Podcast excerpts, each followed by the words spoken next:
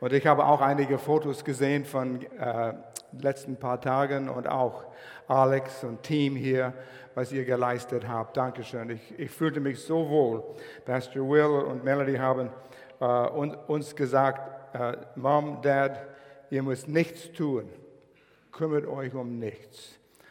Und bevor das geschah, jemand rief mich an von, aus Bonn und sagte, Pastor Al, ihr seid in Lörrach. Wir haben gelesen, der Notstand ist ausgerufen in Lörrach. Wie geht es euch? Oh, danke, dass du mich informierst. Die haben nicht gewusst, dass wir Notstand hatten im gelobten Land Tannenkirch. Ja. Uns ging gut. Wir haben keinen Schaden erlebt und so Gott passt auf uns auf. Und so in dieser Serie Strom aufwärts will ich den äh, abschließende Predigt hier äh, geben. Und Pastor Will hat uns gut geleitet in den letzten vier Wochen über, was es heißt, im Boot zu sein, im Strom zu paddeln, Richtung Gott und sein Herz näher kennenzulernen, näher zu Gott zu kommen, weil wir Sieg im Leben haben wollen. Und es sind Gefahren. Und äh, heute der Thema, wie ich sagte, Schiffbruch. Es ist möglich, Schiffbruch zu erleben. Jeder kennt die Geschichte von dem groß, größten Schiffbruch in unserer Lebzeit oder vor deiner Lebzeit, kurz davor.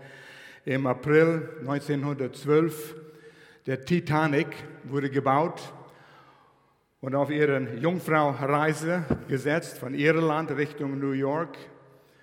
Und dieses Schiff war der beste, größte, schönste Schiff, das je gebaut wurde, könnte nicht sinken. Und beim ersten Schifffahrt, kurz vor der Küste von Kanada bei Neufundland, als es runter zu New York fahren wollte, ist in einem Eisberg gefahren. 1500 Menschen haben ihr Leben verloren dadurch. Und bis heute Experten rätseln über, was war die Ursache, dass dieses scheinbar unsinkbare Schiff gesunken ist und mit so vielen Menschen an Bord, die ihr Leben verloren haben. Sie rätselten. Einer sagte, die ist zu schnell gefahren für die Situation. Und der andere sagte, äh, die, die, die Kapitän hat einen falschen Befehl gegeben, wie zu lenken. Weil gerade in der Zeit unter Schiffkapitänen haben sie zwei Protokolle, wie sie äh, Bescheid geben, wie zu lenken. Und es wurde vermischt, irgendwie verwirrt. Und der eine ist falsch, hat den falschen Befehl gegeben. Es gab einen dritten Grund, äh, Kommunikation, Fehler über die Situation auf dem Wasser, zu viel Eis. Und ein, ein Bericht kam rein, aber es war nicht gemerkt, dringend. Es wurde nicht geachtet. Die haben nicht geachtet, dass so viele Eisberge waren. Und dann 1985, nicht so lange her, Wissenschaftler haben Nieten an diesem Schiffwrack unter die Lupe genommen und gemerkt, dass minderwertiger Stahl gebraucht wurde, als was vorgeschrieben war. Für die über drei Millionen Nieten in diesem Schiff. Und das hat verursacht, dass beim Aufprall der Schiffwrack in zwei gebrochen ist. Es ist ein, Sie meinen, es ist eine Kombination von diesen vier oder vielleicht sogar noch andere Ursachen, weshalb das Schiff gesunken ist und so viele Leben gekostet hat. Und das führte mich zu einem Bibelvers in 1. Timotheus äh, Kapitel 1. Und diesen ganzen Kapitel wollen wir ein bisschen näher anschauen.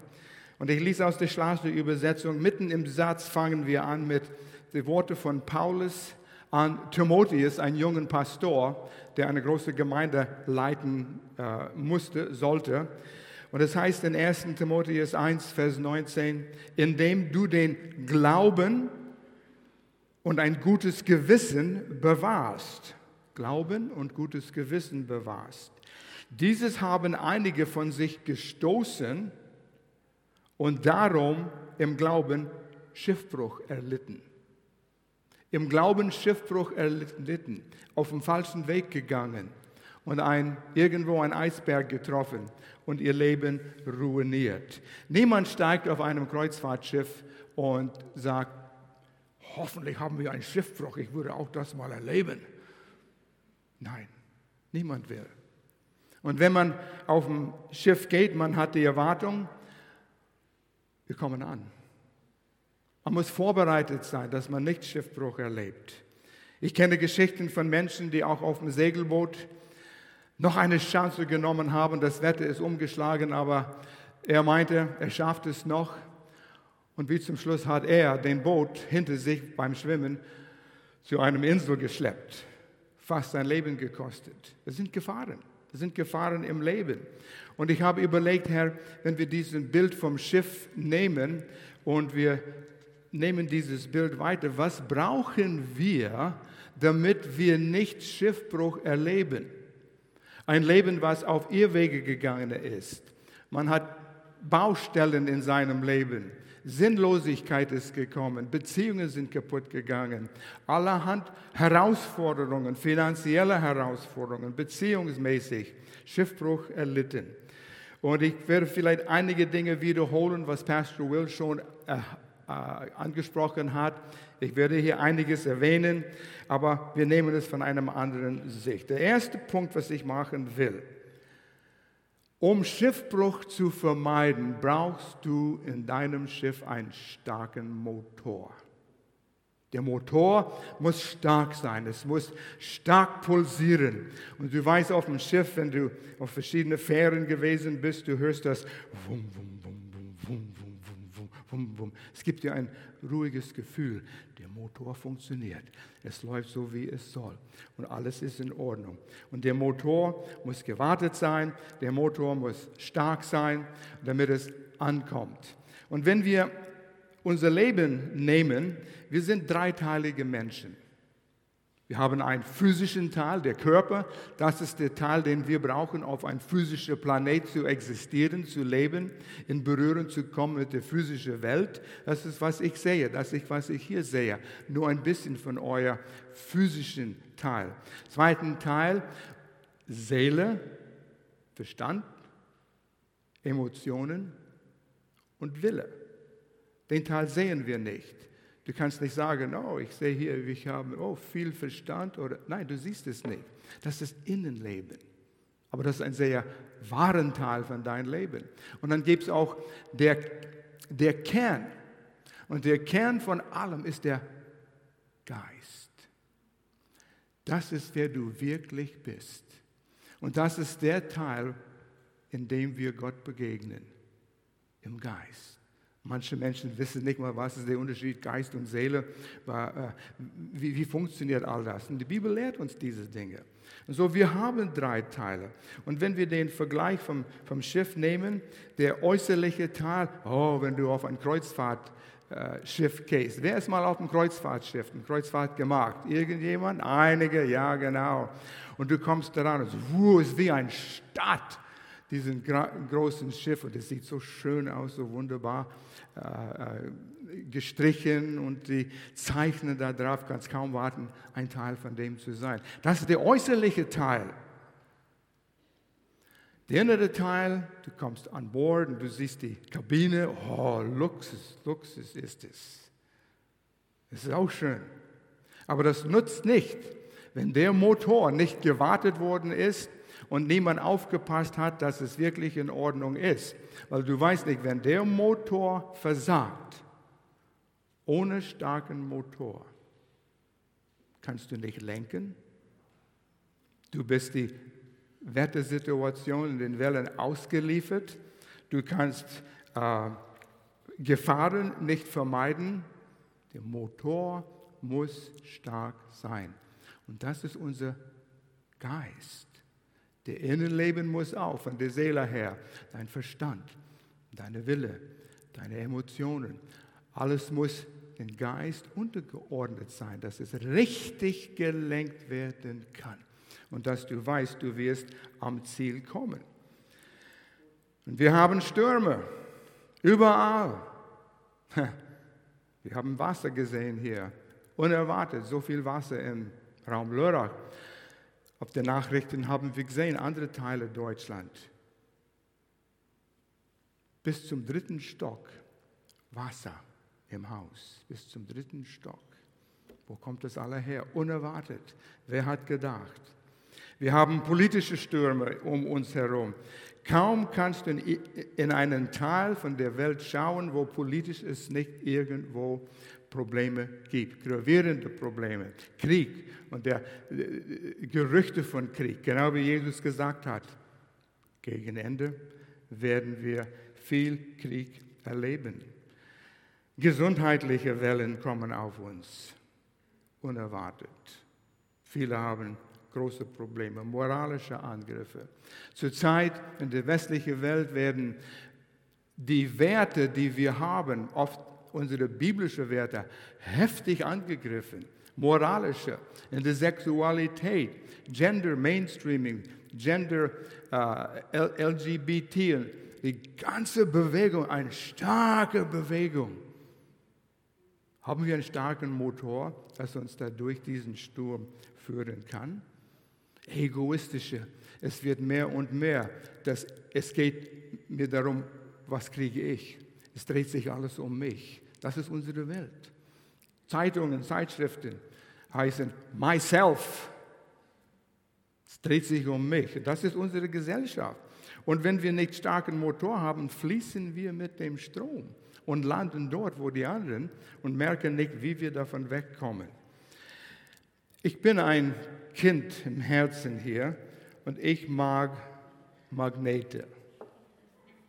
Und hab, hier, hier steckt ein Magnet an diesem Schraubenschlüssel. Und das ist ein sehr starker Magnet.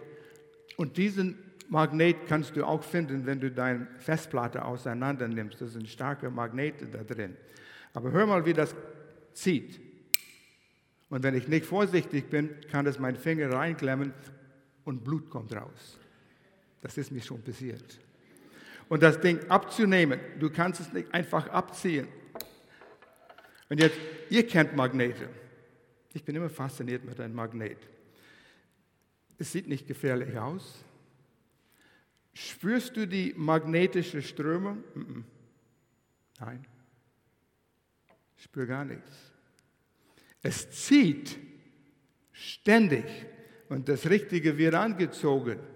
Ist da ein Schalter am Magnet, wo wir das ausschalten können? Es zieht und zieht und zieht. Und diese Dinge, die uns anziehen in unsere Welt, die uns locken, weg von Kurs, die sind immer da, immer da. Und es ist genau wie bei diesem Magnet, bleibt es fern. Es tut nichts zu den Schraubenschlüsseln. Aber sobald es in die Nähe kommt, Vorsicht, Finger, dann zieht es an. Und dann ist es fest. Dann ist es fest. So, wir müssen wissen, was die Gefahren sind. Paulus sagte in seiner Anweisung zu Timotheus, Kapitel 1, Vers 3, dass du gewissen Leute gebietest, keine fremden Lehre zu verbreiten. Keine fremde Lehre zu verbreiten. Sagt Paulus gleich am Anfang in diesem Buch an Timotheus. Was du für Lehre annimmst, was du für Wahrheit an dir annimmst, wo du rumwühlst und suchst die Wahrheit, der Sinn im Leben, ist ausschlaggebend, wie stark deine äh, dein Geist sein wird. Und ob diesen Motor in dir, dein Geist, ist das, was dir Richtung im Leben gibt, Kraft im Leben gibt. Wir haben Lieder gesungen heute, was Gott angebetet haben. Und ich merke, wie, da ist eine Kraft in dieser Wahrheiten über wer Gott ist. Und wenn wir das aussprechen, es baut auf. Ihr sitzt im Gottesdienst hier. Einige sitzen hier, einige sind in Binzen, einige sind online, irgendwo, überall. Und das, was ihr hört hier, ist Lehre und wir bemühen uns, Gottes Wort, die Wahrheit, die klare Wahrheit zu lehren.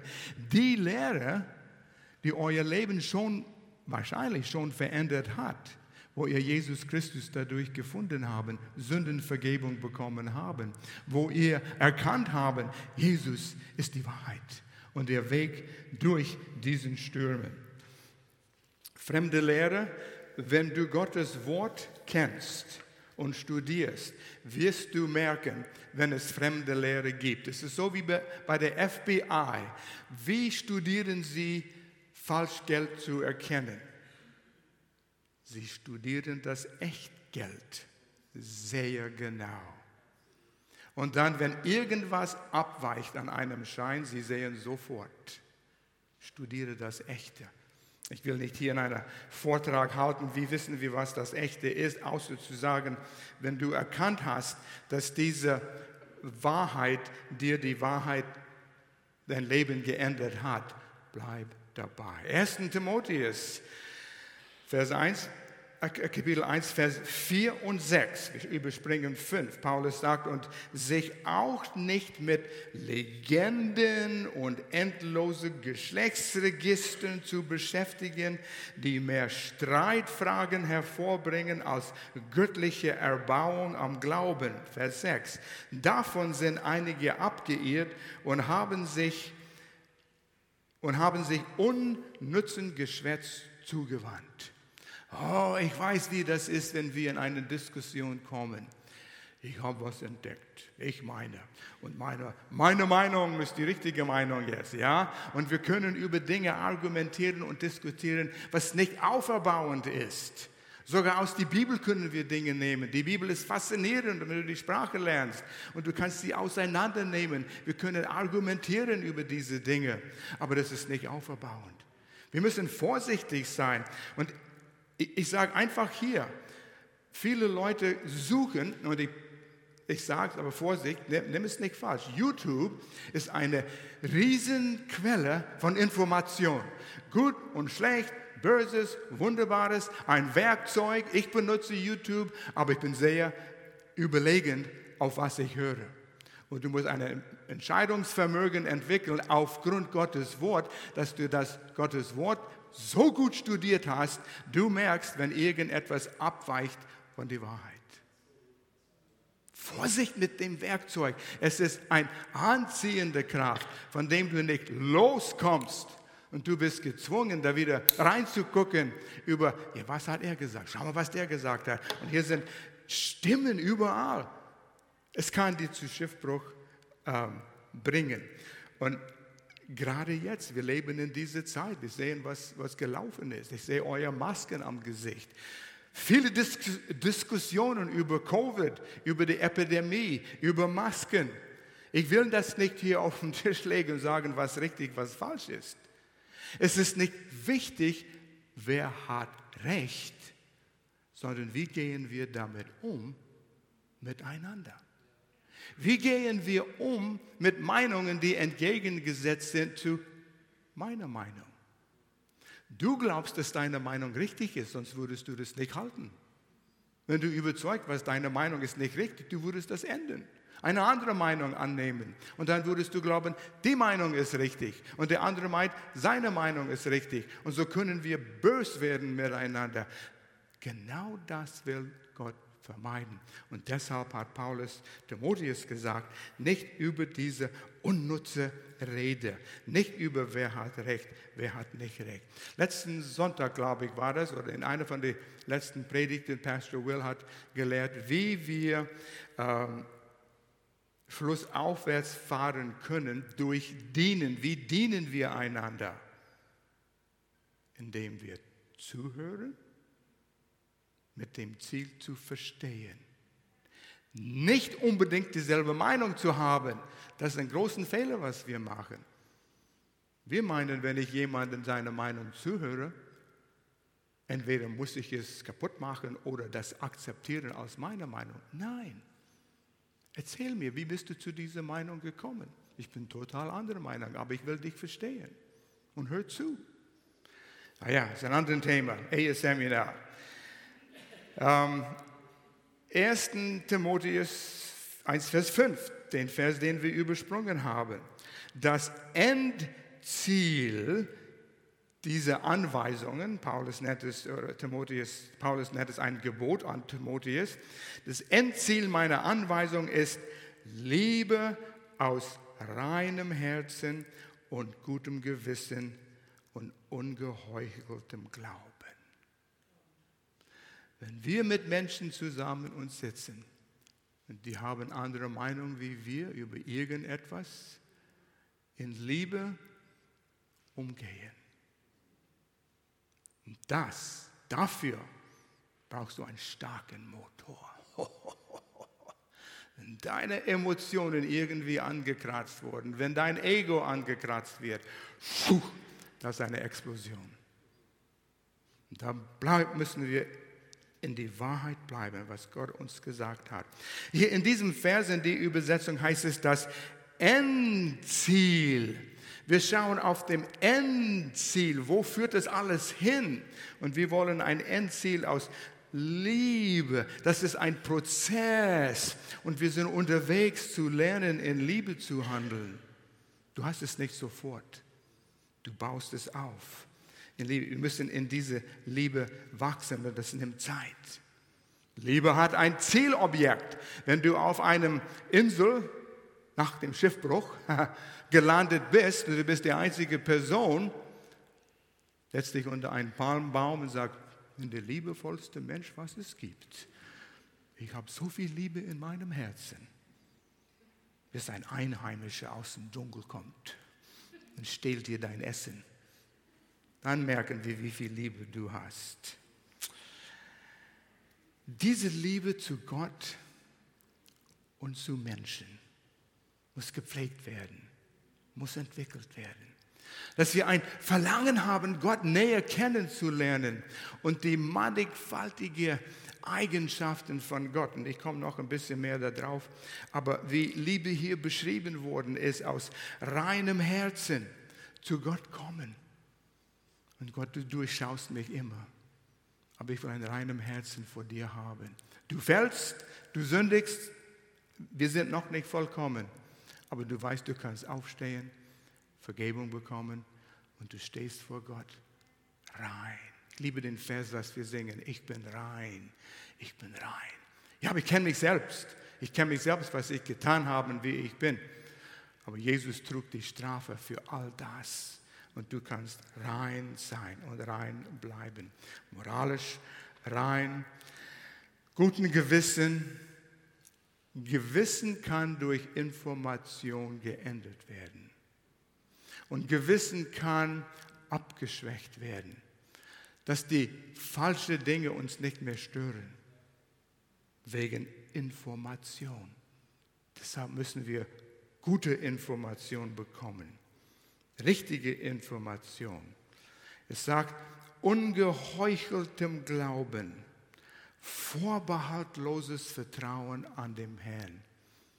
Sobald wir anfangen, Gott in Frage zu stellen, wie Adam und wie die Schlange bei Adam und Eva hat gesagt, hat Gott gesagt, wenn du von dem Baum essest, wirst du wirklich sterben? Hat Gott gesagt? Nimm es nicht so ernst.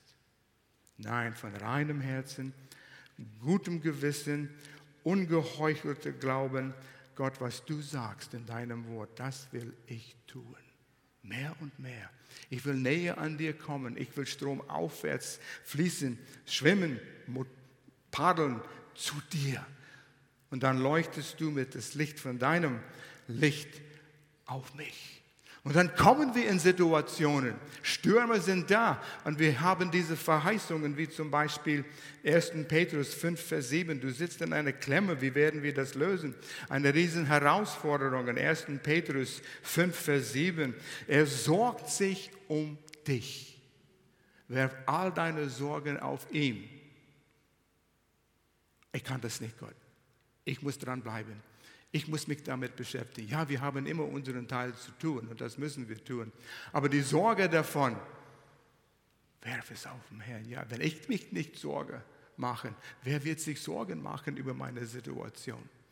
Können wir allein aufgrund dieser Verheißung, werft eure Sorgen auf ihn, denn er sorgt sich um dich, es wirklich loslassen.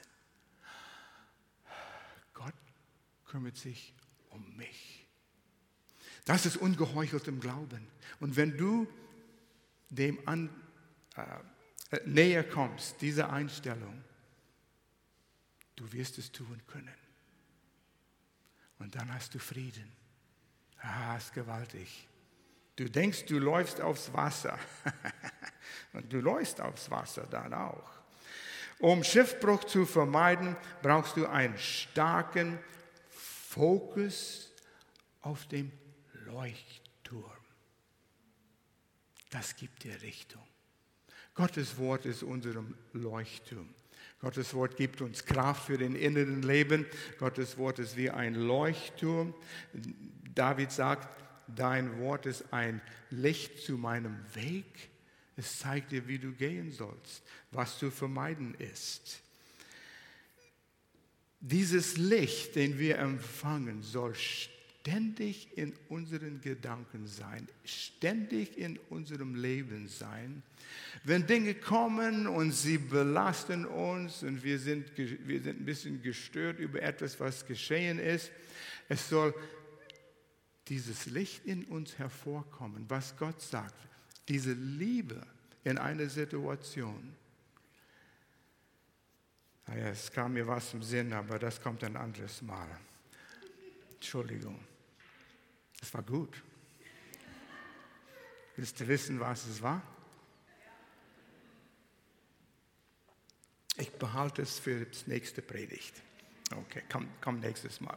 Das Licht wird unseren Gedanken überfluten und wir sind in unserem Unbewusstsein immer mit gewissen Wahrheiten und Verheißungen beschäftigt und das zieht uns an wie ein positiven Magnet in die richtige Richtung.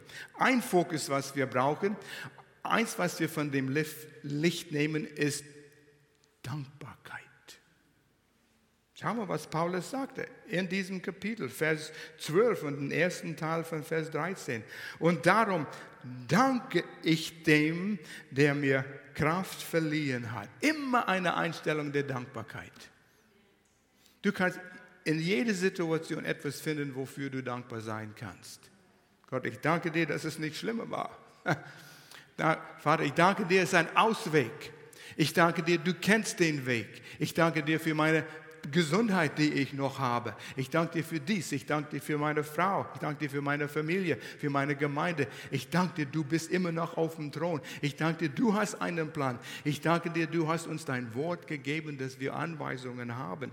Ein, ein Geist der Dankbarkeit. Dankbar für die Menschen um dich herum. Ja, für die und für die. Ja, auch für die, die ein bisschen ungemütlich sind und nicht so liebevoll sind. Ich danke dir, Gott, du hast diese Mensch geschaffen nach deinem Ebenbild. Und ich kann von diesen Person lernen. Diese Menschen sind hier, um mich zu, aufzubauen.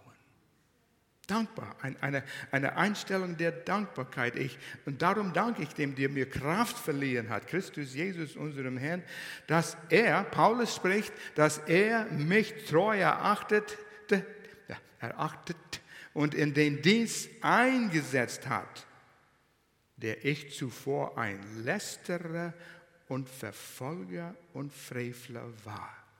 Wer die Geschichte von der Apostel Paulus kennt, weiß, er hat die Gemeinde damals, die Christen, verfolgt und umgebracht.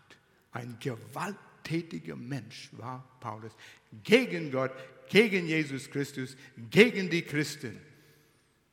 Und dann sagt Paulus nach seiner Bekehrung, ich danke Gott, dass er mich für treu erhalten hat in seinem Dienst einzusetzen, nachdem ich all das getan habe.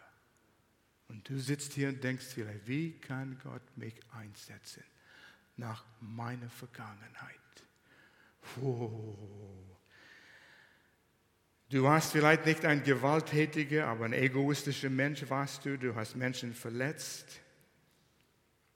Aber Paulus weiß, Gott hat ihm vergeben neu, vom Neuem geboren, neue Kreatur, seine Sünden vergeben. Und dann hat er das nächste gelernt hier, Vers 13. Fokus auf Barmherzigkeit. Ich sehe, der Vers ist noch schon hier. Aber mir ist Erbarmung widerfahren.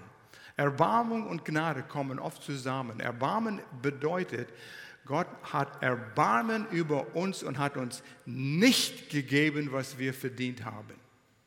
Paulus hatte Gericht verdient. Er war so ein schlechter, böser Mensch. Bring ihn um. In der Hölle stecken. Aber Gott hat Erbarmen, hat ihm begegnet, verendet und in seinem Dienst eingesetzt. Und dann Barmherzigkeit war eins, ein Fokus dann auch auf Gnade. Gnade ist so etwas Gewaltiges. Gnade ist das, du bekommst das, was du nicht verdient hast. Und das ist schwer für viele Menschen anzunehmen. Ich weiß, wo ich saß mit einem Mann, ich habe den Beispiel benutzt immer wieder. An meinem Schreibtisch, er saß gegen mir, kannte Gott noch nicht, aber ich habe ihm den Weg erklärt, wie Jesus für seine Sünden gestorben ist. Und er sagte, nein, das nehme ich nicht an. Dass irgendjemand, Gott oder wer es ist, mir das abnimmt, von was ich in meinem Leben getan habe, lehne ich ab. Ist davon weggegangen und blieb in seiner Sünde, hat Jesus nicht aufgenommen. Ego, Stolz wird sagen, nein, nimm es nicht an. Du hast es nicht verdient, Vergebung der Sünde. Jesus trug meine Strafe. Auf dem Kreuz wurde er bestraft, gepeitscht für meine Sünde. Nein, das kann ich nicht annehmen. Ich muss es verdienen irgendwie. Problem ist, wir können es nicht verdienen. Nichts, was wir tun können. Nicht gut genug zu sein, dass wir Vergebung der Sünde verdienen können. Wir können nicht gut genug sein. Eine Sünde reicht schon aus, dass wir die ewige Verdammnis verdient haben. Paulus sagt in diesem Vers 14, und die Gnade unseres Herrn würde, in dieser Übersetzung ist, über allen Maßen groß, samt den Glauben und der Liebe, die in Christus Jesus ist. Gnade, Glauben, Liebe wurde uns geschenkt in dem Augenblick, wo wir unser Vertrauen auf Jesus setzen. Und dieses Wort, dieses Wort, Paulus hat Worte, neue Worte entwickelt. Ich mit meinem kaputten Deutsch versuche auch manchmal neue deutsche Worte zu entwickeln. Die sind gut, weil sie drucken genau das aus, was ich will, aber es gibt nicht den Duden. Aber ich bringe es mit hinein. In fünf Jahren ist es ein Duden da. Ja? Aber Paulus war so einer. Und nur Paulus benutzt dieses Wort. Es fängt mit Hyper an. Größer wie Mega, Hyper. Und wenn du das Wort studierst, was es bedeutet, ein großartiges Wort. Es ist größer, als was du messen kannst. Gnade. Die Menge an Gnade, die Gott uns gegeben hat, überschüttet mit so viel, du denkst, du weißt, wie groß es war. Und Gott sagt, ah, ah, bisschen mehr. Ah, so viel, ja, bisschen mehr. Kannst es nicht messen. Gott war so gnädig zu uns. Ich könnte kaum warten, uns seine Gnade zu zeigen. Und ich weiß, wo ich mich vorbereitet habe. Und das habe ich im Wörterbuch gefunden. in der originalen Sprache. Hat mich so begeistert. Das waren diese Momente, wo ich aufstehen musste und hin und zurück in mein Arbeitszimmer laufen. Gott, du hast uns so viel Gnade geschenkt. Du warst nicht als, oh, wir geben dir einen Tropfen Gnade hier. Für dich, Al. Nein. Überschüttet, wie es geregnet hat hier. Oh, gutes Beispiel. So viel, du kannst es nicht auffassen, du kannst es nicht einnehmen. Gott war so gnädig und dir vergeben. Hat dir zu seinem Sohn geschaffen, gemacht, eingeladen. Seine Liebe gezeigt. Er ist immer für dich. Er verlässt dich nie, auch wenn du das Gefühl hast, er hat dich verlassen. Er verlässt uns nie. Wir haben es nicht verdient. Wenn dieses Licht von dem Leuchtturm in unserem Herzen ist, worüber reden wir, wenn wir bewusst sind, was Gott für uns getan hat? All diese Pipifax-Dinge, worüber wir argumentieren und Meinungen haben, was wir gerade durchgehen in dieser Zeit mit der Epidemie, die sind nicht wichtig. Die Ewigkeit kommt, da werden wir keine Epidemie haben da werden wir sicherlich keine Maske tragen im Himmel. Erheb dich, komm in dem hinein, wozu Gott dich geschaffen hat, als sein Sohn, gerecht, du bleibst gerecht. Und zum Schluss, als ich darüber nachdachte, Pastor Will hat einmal gesagt, wie können wir das anwenden, hat euch sechs Dinge gegeben. Sechs Dinge. Da, wow, aber die waren alle so gut. Ich habe nur eins. Wie können wir all das anwenden? Wie können wir einen starken inneren Motor haben? Wie können wir Richtung haben, wo der Leuchtturm uns immer den Weg zeigt? Bin zu dem Punkt gekommen, im zweiten Timotheus, das ist 1. Timotheus, dann im zweiten Brief, was Paulus schrieb, selbe Pastor, selbe Gemeinde, 2. Timotheus 3, Vers 14, die erste Hälfte, sagte er zu Timotheus, du aber bleib in dem, was du gelernt hast und was dir zur Gewissheit geworden ist, da du weißt. Blieb drin. Mach weiter. Bleib drin. Bleibe, bleibe. Wohne in diese Wahrheiten. Täglich nimm ein. Täglich etwas Zeit in Gottes Wort, die Bibel.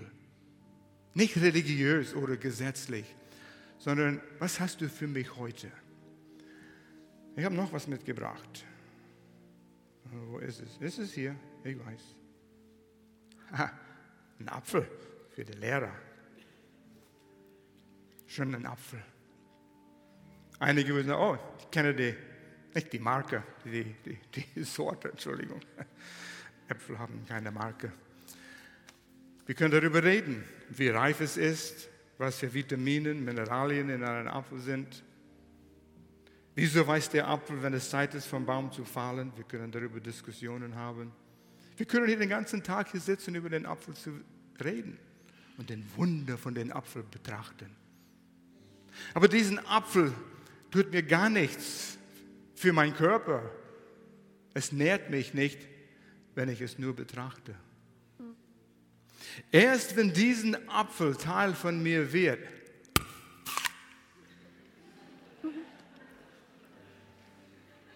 mm, ist gut, süß, saftig.